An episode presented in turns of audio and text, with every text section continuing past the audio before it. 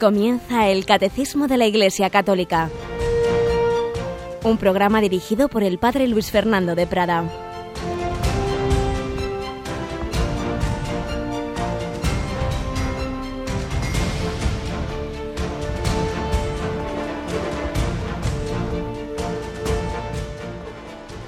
Alabados sean Jesús y María. Muy buenos días, querida familia de Radio María. Aquí estamos una semana más con el Catecismo de la Iglesia Católica. Hoy día de un santo teólogo, San Buenaventura, del que hemos oído antes el resumen de su vida, cómo unía la inteligencia y la voluntad, el afecto del amor, que es el mejor camino para conocer la verdad, el afecto, el amor, la verdad, todo va unido.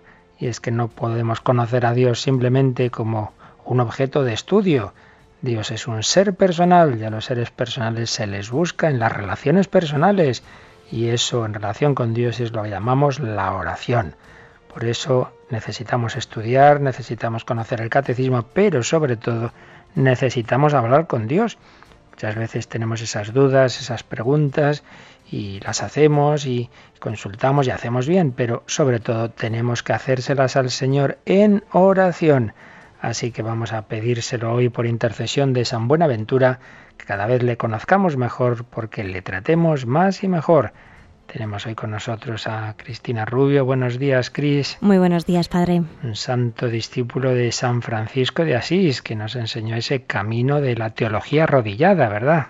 Claro que sí, hay que aprender mucho de ellos. Por ahí tenemos que ir. Pues nosotros vamos adelante y por eso mismo, porque los ejemplos también nos ayudan, comenzamos este programa no directamente con la doctrina, sino siempre con un testimonio de vida que hace real, que hace carne esa fe, esa fe, esa doctrina de la que estamos hablando. Comenzamos en este día con un testimonio reciente de un joven italiano.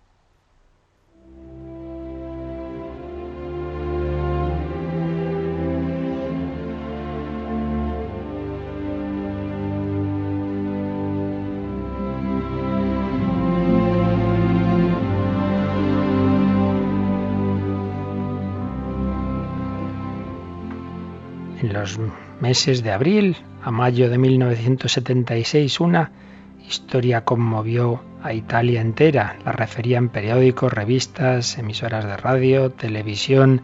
Televisión que presentaba el semblante de su protagonista con la expresión de un sufrimiento desgarrador, heroicamente dominado por la fuerza de un ideal divino. Un joven llamado César Bisognin, que vivía en Turín, desde muy niño había sentido la persuasión de que sería solo para Dios, quería ser sacerdote, pero ¿cómo pedir en su casa dinero para los estudios previos cuando su padre era un modesto tipógrafo? Sin embargo, para el inocente corazón de César era tan fuerte aquella llamada al sacerdocio que se repetía con persuasión íntima. Algún día, algún día celebraré la misa, algún día perdonaré los pecados. Jesús me llama, Él me ayudará. Pero en septiembre de 1974, los médicos le diagnosticaron una enfermedad mortal, cáncer óseo, que le dejaría pocos años de vida. Y él pensó, si bastan para que yo llegue a ser sacerdote, no necesito más. César tenía entonces 17 años, y arregló apresuradamente los trámites para matricularse en la Facultad de Teología. Parecía un viajero que se lanza desde el andén al tren ya en marcha, más deseoso de efectuar el viaje que de guardar la vida sin peligro. Avanzaban los meses, exigiéndole constante esfuerzo en los estudios sacerdotales, y avanzaba el cáncer, royéndole el esqueleto. La primera misa la muerte, ¿quién de los dos llegaría a la primera? ¿Quién de las dos llegaría a la primera? Aquello sí que era una carrera contra reloj y a tumba abierta. Y a tumba abierta.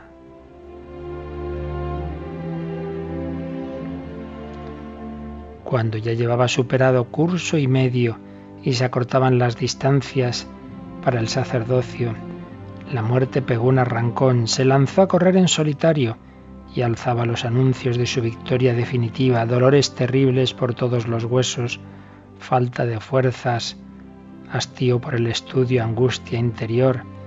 Pero César no era hombre para darse por vencido. Comprendió que le era urgentísimo quemar etapas si no quería ver fracasado el ideal de su vida.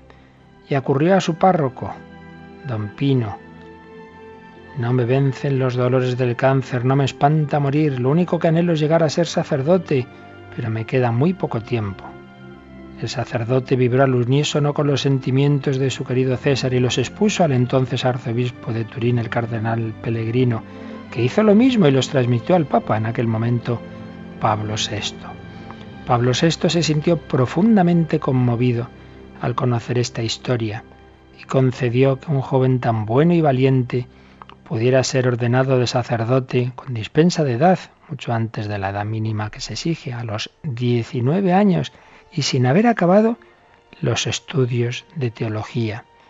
Además le regaló un Santo Cristo bendecido por él y un ejemplar del Nuevo Testamento con su dedicatoria y firma. Ordenado de sacerdote el 4 de abril, quinto domingo de Cuaresma, celebró casi todas las misas de los días siguientes en la cama del hospital al que fue trasladado ya en la víspera de Pascua. Pronto su espíritu gigante sucumbió a los embates de la enfermedad. Se le agotaron las fuerzas, no pudo seguir celebrando la misa ni siquiera en la cama. Los familiares le devolvieron al hogar paterno. Pero la primera misa había sacado a la muerte 25 días de ventaja.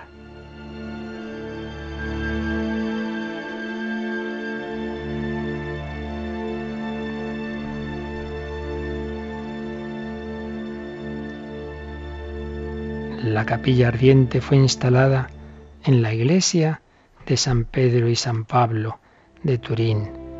Millares de personas desfilaron ante el cadáver en una auténtica peregrinación de intensa piedad religiosa. Otras muchas desde diversas ciudades expresaron su profunda admiración en cartas y telegramas. El cardenal Pellegrino en la homilía de la misa exequial declaró que sentía pena por lo mucho que apreciaba al recién fallecido, pero añadió, me consuela haber podido satisfacer el deseo que ardía en su corazón, ser sacerdote Solo Dios conoce los frutos misteriosos que estos 25 días de ministerio sacerdotal han producido por el ejemplo, por la entrega de sí mismo en un sacrificio inspirado por la fe y vivido en el amor. La fe y el amor. De ahí arrancaba el impulso de este joven para responder a su vocación sacerdotal por encima del cáncer y de la muerte. Él mismo lo descubrió con sencillez encantadora a un amigo que le visitaba poco después de su primera misa en el hospital. Ahora, como ya soy sacerdote, mis oraciones en favor de los otros valen más.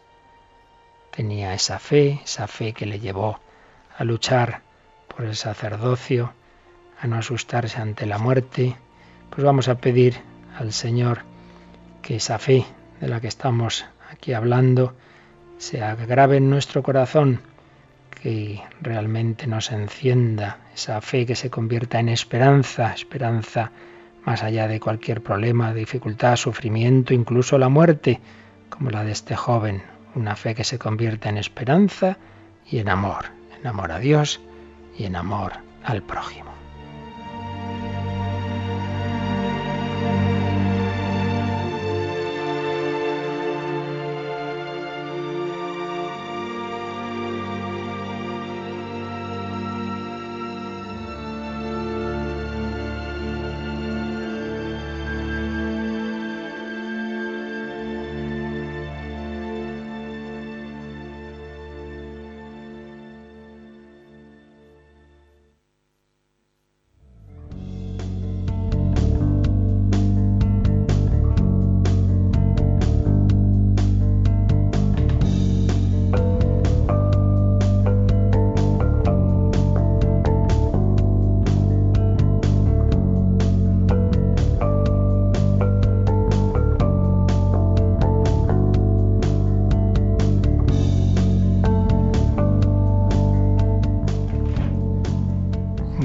Cristina, hemos comenzado con un ejemplo fuertecito. La verdad es que impactante esa lucha por cumplir ¿no? la voluntad del Señor. También conocí, a, estaba, éramos compañeros de los primeros cursos de teología, Eduardo Laforet, que cuando tuvo lugar el atentado de Juan Pablo II, luego se supo que había ofrecido su vida al Señor y le pasó algo muy parecido. Este chico contrajo una leucemia y con dispensa del cardenal, creo que fue el cardenal Suquía entonces, pues se pudo ordenar antes de lo que le, correspondía para poder poder celebrar durante unos meses, en su caso, la misa, poder ser durante unos meses antes de fallecer. Eduardo Laforet, que el Señor le impulsó a ofrecer su vida cuando Juan Pablo II, el 13 de mayo del 81, era derribado por aquellas balas asesinas que por intercesión de la Virgen María no le mataron. El Señor nos concede muchos ejemplos, muchas veces solo vemos lo malo, pero hay mucha gente buena y hay muchos actos de fe. Vamos a pedir al Señor que esta fe en la que estamos aquí profundizando realmente entre nuestro corazón, como los de estos jóvenes que hoy recordamos. Y estamos ya en cambio de sección. Lo veíamos el día pasado ya sabéis que el catecismo tiene cuatro partes. La primera y principal y más larga es lo que creemos. Y esa primera parte en la que estamos tiene dos secciones. La primera sección son como los fundamentos, que es eso de creer. Es una sección que se ha titulado Creo, creemos y que ha tenido, tiene, y hemos visto aquí, tres capítulos. Primero, el hombre es capaz de Dios, el ser humano está abierto a Dios, su corazón desea a Dios, el más ateo, quiera o no, pues está hecho por Dios y para Dios, y le pasa lo que decía San Agustín. Nos hiciste, Señor, para ti nuestro corazón está inquieto hasta que descanse en ti. El hombre es capaz de Dios. Por otro lado, su razón, a poco que uno razone sensatamente, la razón llega a que alguien ha creado este mundo, este mundo no se autoexplica y este mundo ordenado ha sido creado por una inteligencia, por tanto el hombre puede razonar y llegar a Dios. Pero con eso, pues poco, la verdad, podemos conocer de Dios. Hace falta que Dios nos cuente cómo es Él. Y es lo que hemos visto en un largo segundo, segundo capítulo, Dios al encuentro del hombre. Ahí vimos que Dios se revela, nos habla, nos cuenta su interioridad. Dios nos ha hablado en diversas etapas que han culminado en la encarnación de la palabra. El verbo se ha hecho carne, Jesucristo, plenitud de la revelación. Pero ¿cómo nos llega esa revelación del Antiguo y del Nuevo Testamento? Nos llega a través de la Iglesia, instituida por el propio Cristo, nos llega a través de su tradición apostólica y de lo que en esa primera generación se puso por escrito de toda esa predicación y tradición que es el Nuevo Testamento. Dos cauces, escritura y tradición, que nos llegan a través de la Iglesia. Estuvimos hablando de, de ambos, estuvimos hablando de esa Biblia, de esa Sagrada Escritura, de su inspiración, etcétera, y de la tradición. Pero tercer capítulo, esa revelación que Dios nos hace de sí mismo y todo lo que nos cuenta, pues se dirige a cada uno de nosotros, pero no nos obliga, no son evidencias que nos quiten la libertad, es una palabra que Dios dirige a cada uno a la que estamos llamados a responder. Esa respuesta del hombre a Dios es la fe, la fe, que es el último capítulo al que hemos dedicado también bastantes catequesis y que a su vez tiene dos artículos, creo y creemos, porque la fe por un lado es personal, es cada uno de nosotros el que tiene que responder, pero por otro lado se inserta en el nosotros de la Iglesia, en el creemos de la Iglesia. Así pues, todo este, toda esta primera sección ha sido explicar qué es eso de creer. El ser humano está hecho por Dios y para Dios, está abierto a Dios, Dios le ha hablado y el hombre responde a esa palabra de Dios con la fe. Pero ahora vamos a ver qué es lo que creemos, porque hemos repetido muchas veces que la fe tiene una doble dimensión, ante todo y sobre todo de apoyo en, en un ser personal, de confianza. Yo me fío de Jesucristo, ya me da igual lo que me diga, yo voy con Él y lo que Él me diga me lo creo, porque es Dios, entonces me lo creo lo que me diga. Eso es lo principal, esa confianza. Como unos que se van a casar se fían plenamente el uno del otro. ¿Dónde iremos? ¿Qué será de nosotros? Da igual, nos fiamos pues nosotros nos fiamos de Jesucristo. Pero segunda dimensión es la dimensión doctrinal, porque Jesucristo nos ha dicho cosas, nos ha revelado en los misterios de Dios, nos ha hablado de, Dios, nos ha hablado del hombre, nos ha hablado del más allá. Entonces vamos a ver ahora qué es lo que nos ha enseñado Jesucristo y en general toda la revelación de Dios y que la Iglesia nos ha transmitido. Vamos a entrar en el contenido de lo que el Señor nos ha enseñado, pero sin olvidar nunca que lo principal del acto de fe no son esos contenidos, sino ese apoyo en el Señor. Luego todo lo que me diga yo me lo creo, por supuesto, pero ante todo me fío de Él. Me fío de Él, también en esas circunstancias difíciles como las que hoy recordábamos de la enfermedad, de la muerte, de los problemas, ante todo es esa confianza en el Señor. Y en esa confianza, pues nos fiamos de lo que el Señor nos dice. Por eso, esta segunda sección va a desarrollar, va a irnos explicando, pues lo el contenido esencial de la revelación resumida en el credo. En esta primera parte del catecismo vamos a ver esas verdades que la Iglesia ha recibido de Dios y que cree y profesa y que enseña y que están, repito, resumidas en el credo. Lo principal de todas las verdades de, la fe que creemos están en el credo. Pues bien, esta es la sección en la que entramos muy larga, muy larga, es lo más largo de todo el catecismo, la sección más larga, pues ese comentario al credo, donde vamos a ir viendo lo que creemos sobre Dios, Dios Padre, eh, la creación, lo que creemos sobre Dios Hijo es hombre, Jesucristo y la redención, lo que creemos sobre el Espíritu Santo, tercera persona divina, la Iglesia y lo que en ella se nos comunica, toda la obra de la santificación en esas tres partes, pues que se corresponden con cada una de las personas divinas, pues iremos viendo resumidas esas grandes verdades de fe. Pero antes de entrar en ellas, tenemos unos números de introducción sobre los símbolos de la fe, sobre el credo, los credos, Vamos a ver qué nos dice aquí el catecismo, que previamente nos ha puesto en unas columnas los dos símbolos, los dos credos que va a seguir en la explicación del contenido de la fe, el símbolo de los apóstoles y el credo de Nicea Constantinopla. Aparecen como portada, digamos, de esta segunda sección. Ya los leeremos un poquito más adelante, pero primero vamos a ver lo que nos dicen estos números introductorios que comienzan en el número 185. Así que, Cristina, leemos este número, por favor. Quien dice yo creo, dice yo me adhiero a lo que nosotros creemos. La comunión en la fe necesita un lenguaje común de la fe, normativo para todos, y que nos una en la misma confesión de fe. Aquí, como veis, pues comenzamos esta sección como habíamos terminado la anterior, uniendo el yo creo con el nosotros creemos. Creo, creemos. Algo personal no quiere decir individualista, no quiere decir que no esté inserto en el nosotros de la fe. Y siempre habrá quien diga, bueno, bueno, pero esto son cosas que luego la Iglesia puso a partir de no sé qué siglo, pero al principio no era así, como que al principio no era así. Vamos a ver el número 949 del propio catecismo eh, recoge una famosa cita de los Hechos de los Apóstoles. Vamos a leer ese 949, Cris. En la comunidad primitiva de Jerusalén, los discípulos acudían asiduamente a la enseñanza de los apóstoles, a la comunión, a la fracción del pan y a las oraciones. Es una cita de Hechos 2.42. Hechos 2.42. Y sigue comentando este número del Catecismo 949.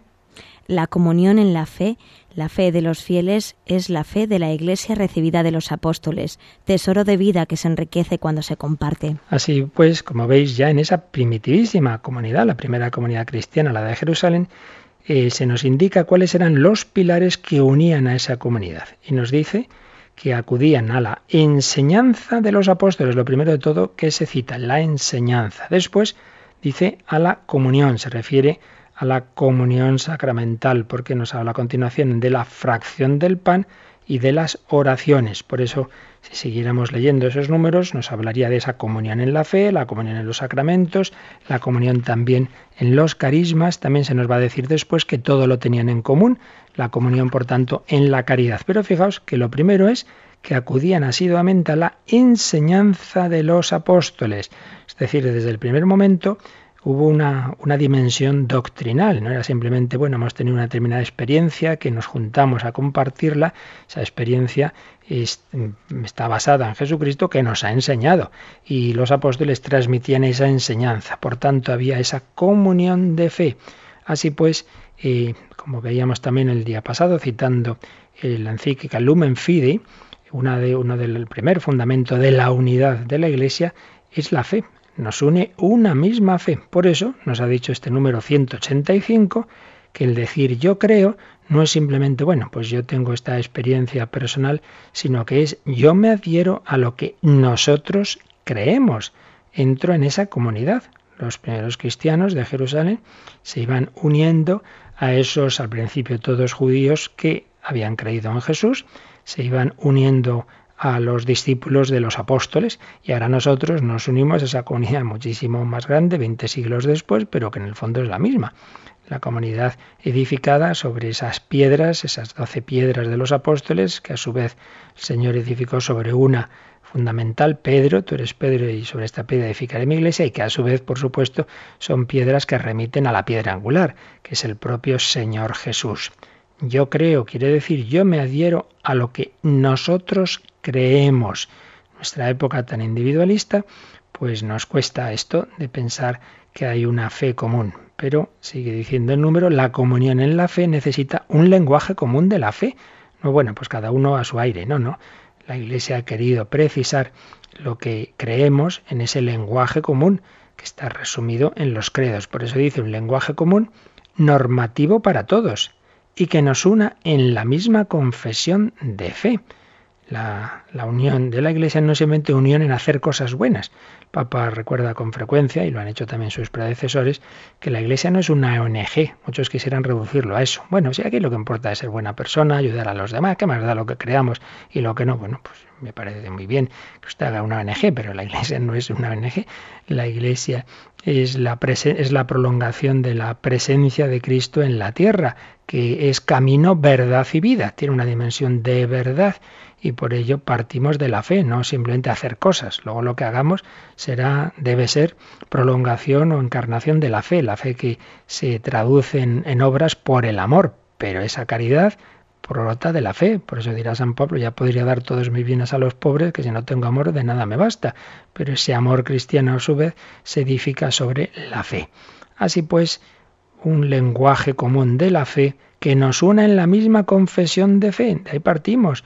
Por eso en nuestras celebraciones rezamos, las celebraciones principales, domingos, festivos, etcétera, rezamos el credo, lo que nos une, que es una oración, no es mera anunciación de verdades, es oración de acción de gracias, pero de acción de gracias por unas verdades que Dios nos ha revelado. 185, pues nos ha recordado que en la Iglesia estamos unidos ante todo por esa enseñanza, por esa transmisión de la fe. Y repetimos que esto es desde el origen y por eso Cristina nos dice el número siguiente, el 186.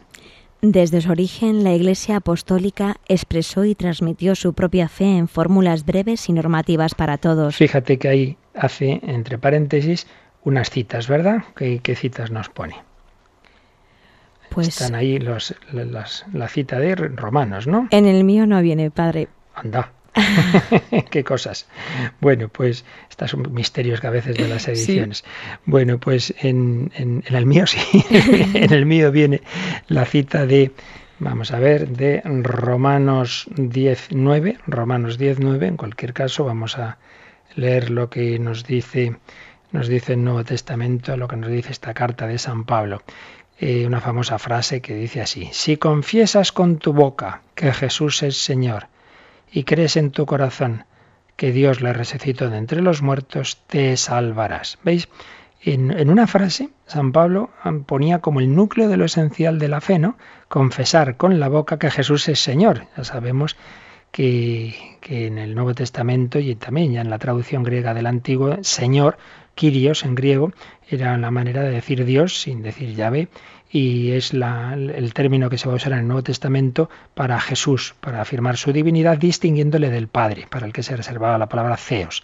Si confiesas con tu boca que Jesús es Señor, es Dios, y crees en tu corazón que Dios le resucitó, te salvarás. Aquí ya vemos dos verdades. Una, que Jesús es Dios, y dos, que, em, el, que, el, Señor lo ha, que el Padre lo ha resucitado de entre los muertos. Y tenemos otra, un, resumen un poquito más amplio de las verdades que la Iglesia primitiva eh, transmitía, y concretamente San Pablo, en, primera, en su primera carta a los Corintios, capítulo 15, del 3 al 5. Primera Corintios 15, del 3 al 5, dice así, yo os transmití en primer lugar lo que a mi vez recibí, que Cristo murió por nuestros pecados según las Escrituras, que fue sepultado y que resucitó al tercer día según las Escrituras, que se apareció a Cefas y luego a los doce. Después se apareció a más de 500 hermanos a la vez, de los cuales la mayor parte viven todavía, otros murieron. Luego se apareció a Santiago, más tarde a todos los apóstoles, y en último término se me apareció también a mí como a un abortivo. Es decir, ¿veis? San Pablo que transmite lo que a su vez ha recibido.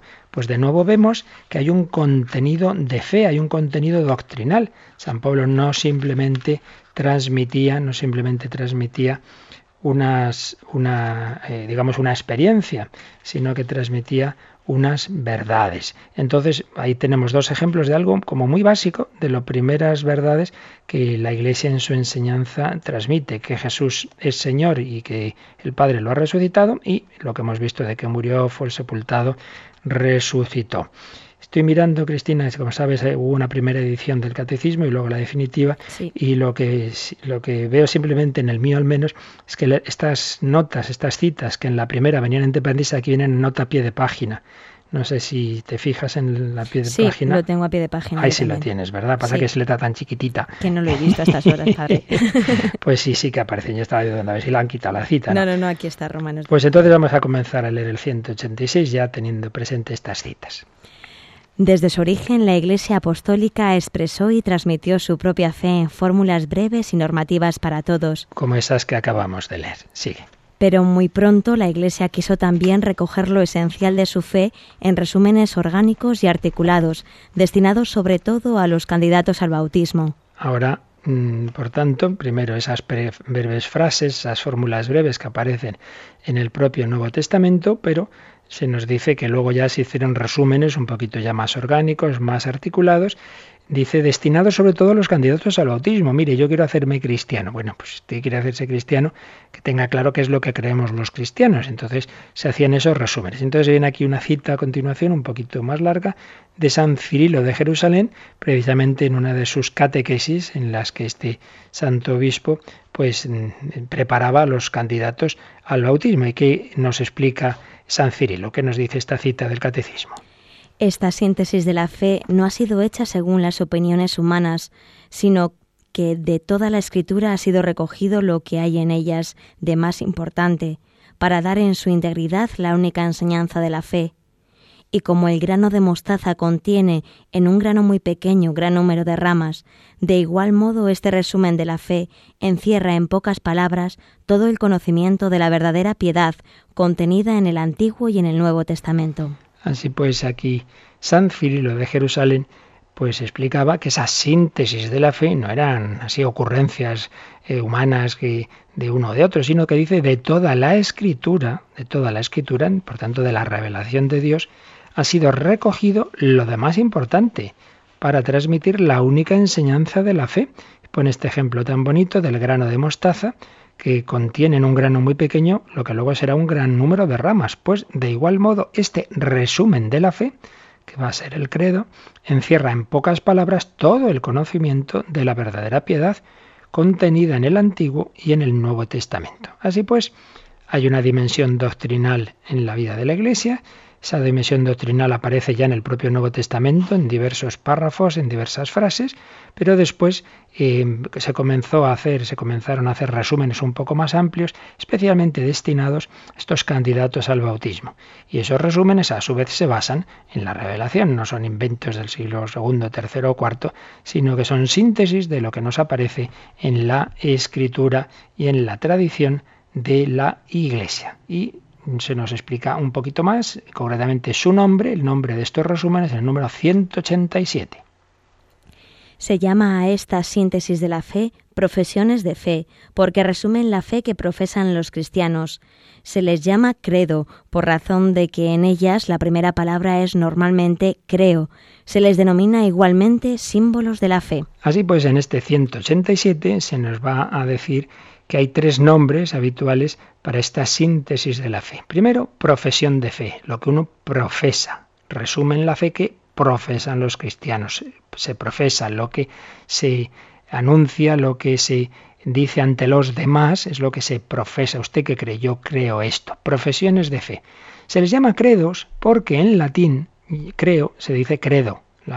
el verbo latino es credo. Entonces la primera palabra de cuando se hacía esa profesión de la fe es credo in unum deum, creo en un solo Dios, etcétera, credo.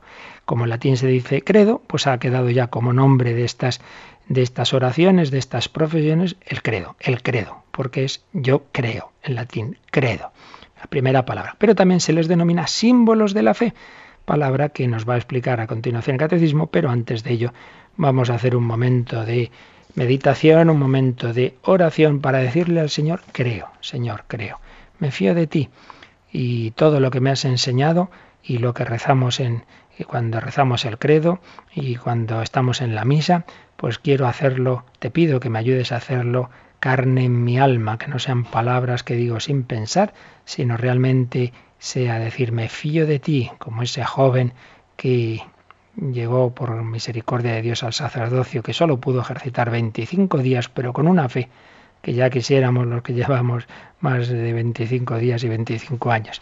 Creo, Señor, aumentanos la fe. Pues se lo decimos al Señor con este credo cantado por Jen Rosso. Pedimos al Señor que nos aumente la fe y que la vivamos en nuestro día a día.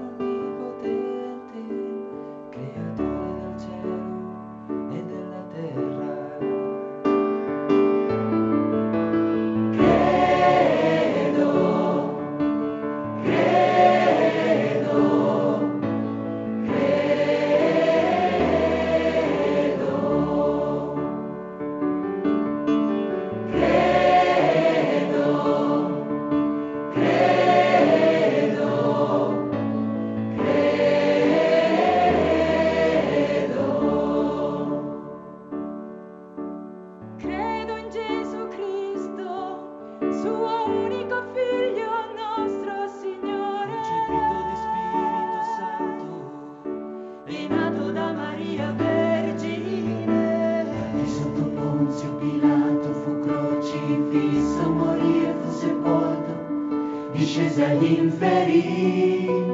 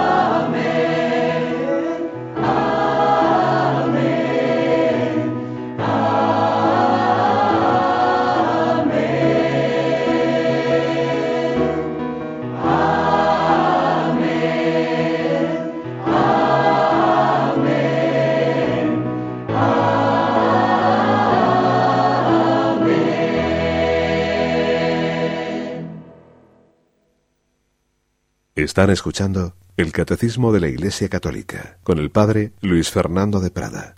Credo Amén. Creo, Señor, me fío de ti, creo en todo lo que nos has enseñado, creo en el creemos de la Iglesia.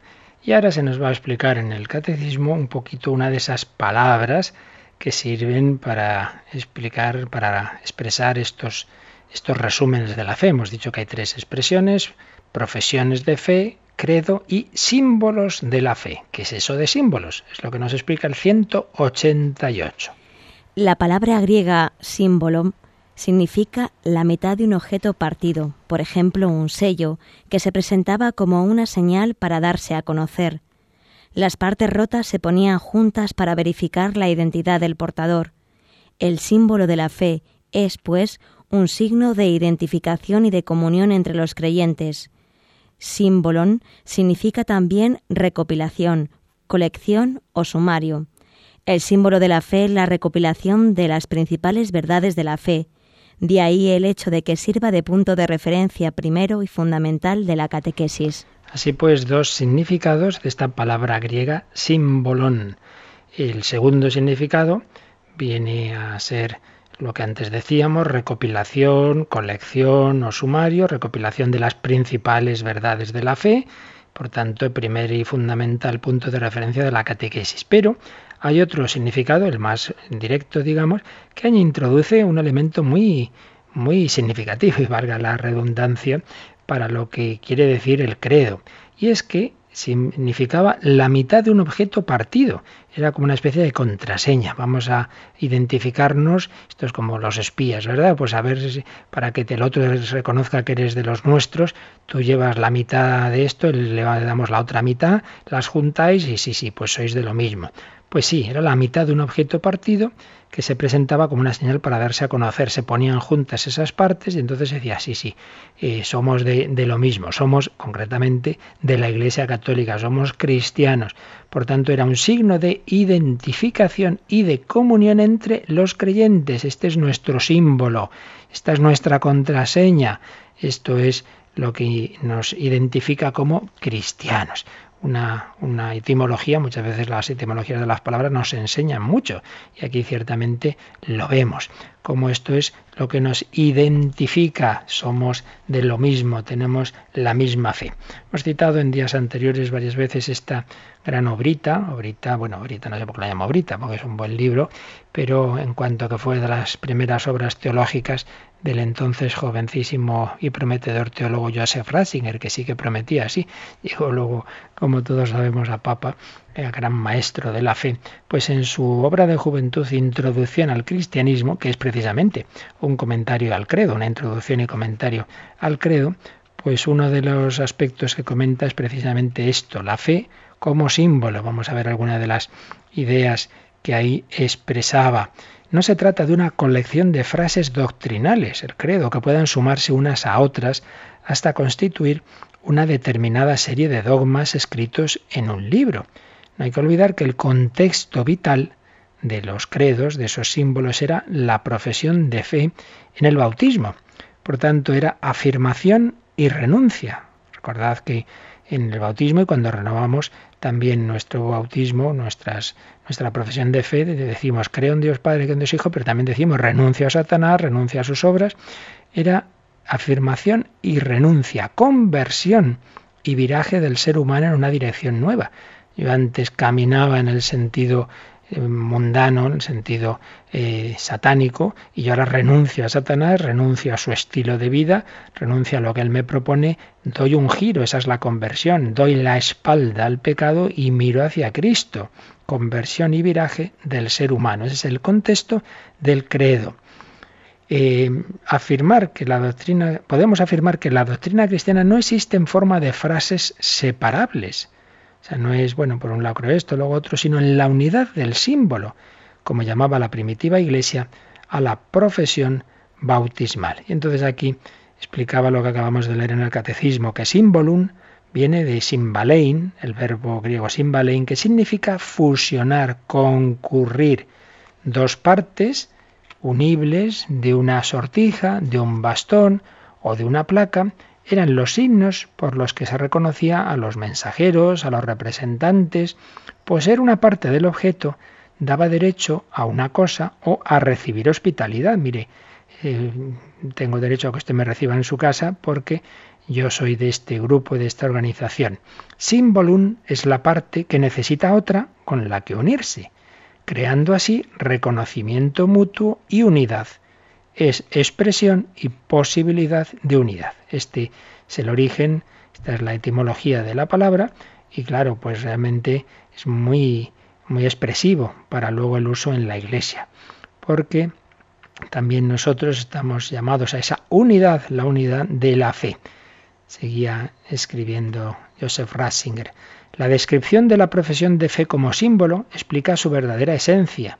Tal fue el sentido que originalmente tuvieron las formulaciones dogmáticas en la Iglesia, hacer posible la profesión común de fe en Dios, la adoración común Claro, adoramos al mismo Dios, rezamos en la misma celebración porque esta fe en ese Dios es una fe que tenemos todos la misma. Entonces, en la misma fe también rezamos unidos. Claro, si cada uno creyera en un Dios distinto, de una manera distinta, pues sería, mm, sería difícil esa oración común. Como símbolo alude al otro, a la unidad del Espíritu en una palabra. Hay un introducirnos en la comunidad de la palabra que se profesa no es doctrina aislada en sí misma, sino forma de nuestro culto divino y de nuestra conversión, de ese viraje hacia Dios y hacia los demás en la común glorificación de Dios. Y también sacaba otra conclusión del uso de, esta palabra símbolum para la profesión de fe. El hombre posee la fe como símbolo, es decir, como parte separada e incompleta que sólo puede encontrar su unidad y totalidad en su unión con los demás. En el simbalein, en la unión con los demás, es donde únicamente puede realizar el hombre la unión con Dios. Esto es muy importante. Yo no puedo unirme con Dios a nivel individualista, lo hemos repetido mil veces. Solo puedo unirme con Dios uniéndome a los demás, porque Dios ha hecho una revelación común, no a cada uno una cosa, sino que a todos nos ha dado la revelación pública que se nos transmite en la Iglesia. Por tanto, necesito entrar en la Iglesia para hacer esa profesión de fe común con los demás, que a la vez la hago yo personal. La fe exige la unidad, pide co-creyentes, está por esencia orientada a la Iglesia. Por tanto, la Iglesia no es una organización secundaria e inadecuada, un mal menor en el mejor de los casos. No, no. La Iglesia pertenece necesariamente a la fe, cuyo sentido es la unión en la profesión y adoración comunes. Fijaos todo lo que podemos deducir, y deducía Joseph Ratzinger por los años sesenta y tantos, del, del significado de la palabra símbolo. El símbolo, esa parte que necesita de la otra parte para unirse en el momento en que rezamos juntos. Yo no puedo profesar mi fe encerrado en, bueno, sí puedo hacerlo, pero ya entendéis que la fe implica esa dimensión siempre comunitaria y por ello el momento principal, aunque yo pueda y deba rezar el credo en todo momento en mi vida personalmente, por la mañana, por la noche, en todo momento, pero el momento realmente fundamental es hacerlo unido a los demás en la celebración litúrgica.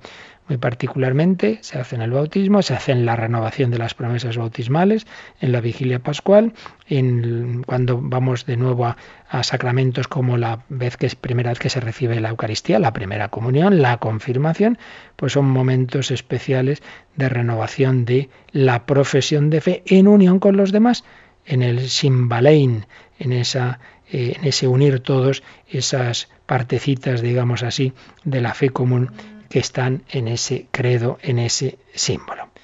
Bien, y de ese contexto bautismal, de, de ese ámbito en el que, para el que surgió el símbolo de la fe, nos va a hablar el último número que leemos hoy, el 189. La primera profesión de fe se hace en el bautismo. El símbolo de la fe es ante todo el símbolo bautismal, puesto que el bautismo es dado en el nombre del Padre y del Hijo y del Espíritu Santo. Las verdades de la fe profesadas en el bautismo son articuladas según su referencia a las tres personas de la Santísima Trinidad. Así pues, pues se hace esa profesión de fe en el bautismo y Jesús, ya sabéis, lo dijo al final del Evangelio de San Mateo, y se hace discípulos de todas las gentes bautizándolos en el nombre del Padre y del Hijo y del Espíritu Santo.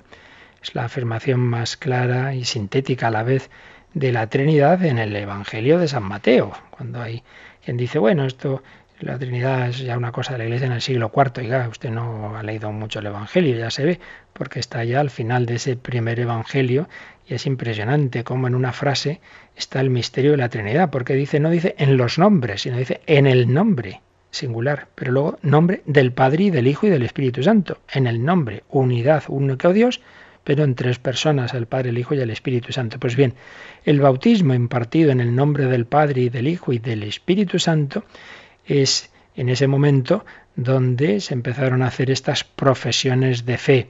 Por ello, el símbolo bautismal, lo que nos une a todos en una misma fe, tiene ese origen, eh, el, credo, el símbolo tiene ese origen, digo, en ese contexto bautismal. Y esto aparece en, la propia, en el propio desarrollo del credo porque está articulado en referencia, como aquí se nos dice, a las tres personas de la Santísima Trinidad. Eh, son tres grandes partes del credo. Creo en Dios Padre, Todopoderoso, Creador del cielo y de la tierra. Ya iremos viendo cómo todas las obras de Dios, la creación, la redención, etcétera, por supuesto las, las hacen las tres personas divinas unidas, no se pueden nunca separar, pero nosotros como que especialmente las referimos, las atribuimos cada una de estas obras a una persona divina. La creación, especialmente la referimos al Padre. Creo en Dios Padre todo. Pues luego creo en Jesucristo, su único Hijo nuestro Señor, y ahí va a venir a continuación, pues lo que el Hijo de Dios hecho hombre hizo, fue concebido por gracia del Espíritu Santo, nació de Santa María Virgen, padeció, fue crucificado, muerto, sepultado, descendió a los infiernos, resucitó, subió a los cielos, está sentado a la derecha del Padre y, y luego lo que hará desde allá de venir a juzgar a vivos y muertos. Esto en el símbolo de los apóstoles y más desarrollado en el credo de Nicea-Constantinopla, que ya, como digo, leeremos. Y luego la tercera parte, creo en el Espíritu Santo y las obras del Espíritu Santo, la Santa Iglesia Católica, la comunión de los santos, el perdón de los pecados, la resurrección de la carne y la vida eterna más desarrollado en el credo de Nicea Constantinopla, donde se explica más quién es el Espíritu Santo, Señor y dador de vida, que procede del Padre y del Hijo, etc. Pero luego también las obras del Espíritu Santo, la Iglesia, que es una santa, católica y apostólica, un solo bautismo para el perdón de los pecados y lo que esperamos, la resurrección de los muertos y la vida del mundo futuro. Decir el credo es decir, me apoyo en Dios Padre, me fío de Él, confío en Él, Él que con el Hijo y el Espíritu Santo ha creado el mundo, pues es mi Padre y yo confío en Él. Me apoyo en Dios Hijo, que se ha hecho hombre por mí, que es mi Redentor. Me apoyo en el Espíritu Santo, que me guía, que me santifica. Creo, creo en Dios Padre, Hijo y Espíritu Santo. Me apoyo en ellos, me fío totalmente, me quiero jugar la vida por ellos. Eso es en definitiva el credo. Lo seguiremos viendo mañana y dejamos este último minuto pues como siempre, estos últimos minutos para pedir al Señor que lo que hemos visto hoy nos lo grabe en el corazón para volverle a decir que creemos, que creemos y renovar nuestra fe y también para quien lo desee hacer alguna llamada, alguna consulta por escrito o por teléfono. Participa en el programa con tus preguntas y dudas. Llama al 91 153 8550. También puedes hacerlo escribiendo al mail catecismo arroba radiomaria.es. Catecismo.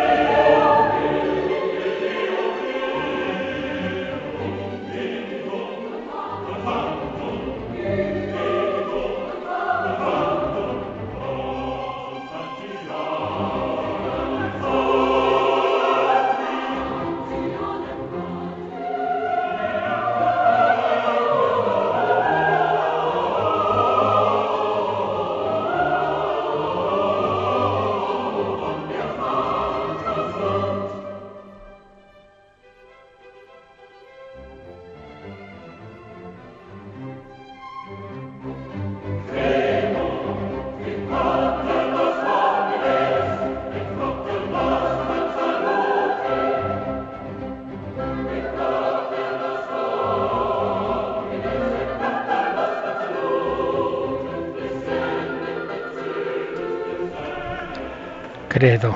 ¿Cuántas composiciones en la historia? Concretamente estamos oyendo uno de los credos de una de las misas de Mozart en versiones a lo largo de los siglos, la misma fe. Bueno, tenemos, teníamos pendiente alguna pregunta del día anterior que no dio tiempo, me parece, Cristina. Sí, tenemos varias preguntas del pasado jueves, que fue el último programa. Eh, una, por ejemplo, de María Nuria de Bilbao. Dice, ¿cómo hacer entender a las personas que Dios existe después de la muerte? que Dios existe después de la muerte. Dios imagino que mm, después de la muerte se refiere a que después de haber pasado por una experiencia de, muerte, ¿no? De algún familiar que ha muerto, ¿cómo explicarle a la gente que Dios existe? Bueno, pues eh, por un lado ya, digamos, a nivel de razón, pues ya vimos en aquellos programas, ¿no? Pues como es mucho más lo que vemos de positivo y de orden en el mundo, que remite a alguien que ha creado el mundo y que lo ha organizado, aunque haya cosas que nos puedan desconcertar. Si yo veo un, un Mercedes, un coche estupendo, pero lo veo muy con un bollo tremendo, pues, pues claro, ya me imagino que ha tenido un accidente, pero el accidente no quita que ese Mercedes alguien lo ha hecho, no se ha hecho solo. Pues si yo veo el hombre con toda su gran riqueza, con todo lo que implica, ¿verdad? Aunque luego, eh, naturalmente, como todo lo vivo se muera, pues eso no quita el que se muera, que ahí está ese hombre que hay que explicar, ¿no? Ahora, como siempre digo, estas cosas son muchas veces más de corazón que de la cabeza. Una persona tiene ahí ese disgusto, ese enfado con Dios, ¿verdad? Porque ha muerto tal persona, tal otra.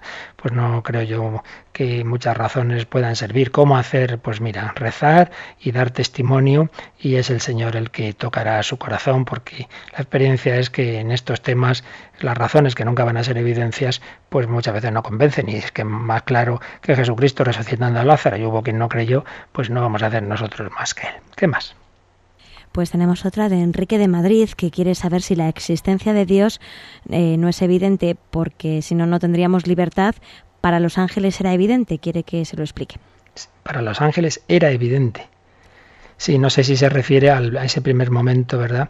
En que los, en que los ángeles también quedan en libertad de aceptar o no a Dios. Bueno, la verdad es que de esto sabemos poco, siempre hay que responder desde lo que sabemos en la revelación y de esto sabemos muy poquito, pero hombre, creo que podemos deducir que el problema para los ángeles no era creer o no en Dios, claro que me parece clarísimo que sí creían en Dios, el problema no es ese, porque no hay que olvidar que dice la carta de, de Santiago que los demonios creen en Dios y sin embargo tiemblan.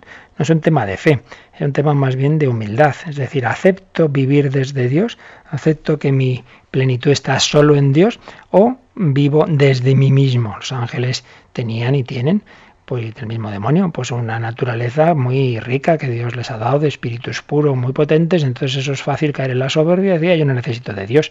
Entonces el tema más bien era vivir desde Dios o vivir desde uno mismo. Entonces algunos pues rechazaron vivir desde la dependencia de Dios, rechazaron esa actitud de humildad que es la verdad y entonces cayeron en esa soberbia que les llevó a la rebelión y que les lleva a separarse de Dios, pero no creo que para nada fuera un tema de no creer en Dios, sino de soberbia. ¿Qué más? Tenemos otra pregunta de Mari Carmen de Madrid. Ella consulta que tiene una chica ortodoxa en la parroquia que quiere comulgar y confesarse. En la parroquia le han dado el ok, pero la chica pues quiere que Mari Carmen la prepare y ella no sabía muy bien cómo hacerlo, si tiene que prepararla o ayudarla como si fuese católica o buscando fuentes ortodoxas. La verdad es que estoy un poco perdido, no acabo de entender muy bien porque lo vamos a ver, hay aquí dos posibilidades. Una, digamos, accidentales, cuando un ortodoxo pues está en un determinado sitio que no encuentra una iglesia ortodoxa y un día pues quiere comulgar, bueno, pues puede ser una excepción. Pero si ya estamos hablando de algo habitual, pues entonces lo suyo es que entre en la iglesia católica, claro. Entonces eso tiene que hacerlo pues según lo que le indique el párroco. Sé que yo lo que le digo a Maricarmen yo no puedo responderle desde aquí, sino que tiene que hablar con el párroco, tiene hablar con el párroco y ver cuál es la situación y qué es lo que tiene que hacer y evidentemente prepararla pues según lo que le diga el párroco. Así que que lo hable con él. ¿Qué más? Pues la última pregunta que tenemos del jueves es de Mari Carmen también y dice que ella es una persona que se encuentra física y psíquicamente mm, bastante machacada desde hace muchos años ella quiere saber o comprender si esto es mérito suyo, el poder haber aguantado tantos años este sufrimiento como se comprende tanto martirio y el daño que, le han hecho las personas. Y bueno, pues ella lo intenta vivir mucho desde el Señor, pero bueno, quiere saber un poco eso. Bueno, la verdad, o sea, muchas veces nos hacemos preguntas que solo sabremos en la vida eterna, ¿no? Pero no importa, o sea, no, hay que indagar esto porque lo importante es yo qué tengo que hacer con esto. Es decir, ahora mismo el Señor ha permitido en mi vida esto, lo otro, que yo haga, que yo ahora mismo esté así, de esta manera. Bueno, lo importante es ¿para qué es esto? Pues es para que yo me santifique, para que yo colabore en la redención del mundo, para que yo me una a Cristo en, en la cruz, en la intercesión por los demás, y entonces mirar hacia adelante, mirar hacia atrás. Esto vino por esto, por lo otro, por lo demás allá, pues el Señor sabrá en su providencia, no podemos entrar. Lo que está claro es que todo, directa o indirectamente, si Dios o lo ha hecho o lo ha permitido, lo que está claro es que lo ha hecho para un fin bueno, para un fin positivo, que siempre es nuestra santidad y que siempre es ayudar a los demás. Así que eso es lo importante y a pedírselo al Señor. Pues se lo pedimos también para ella, para todos vosotros, queridos oyentes, querida familia, y la bendición de Dios Todopoderoso, Padre, Hijo y Espíritu Santo, descienda sobre vosotros. Luego nos volveremos a encontrar en el hombre de Dios esta noche, si Dios quiere.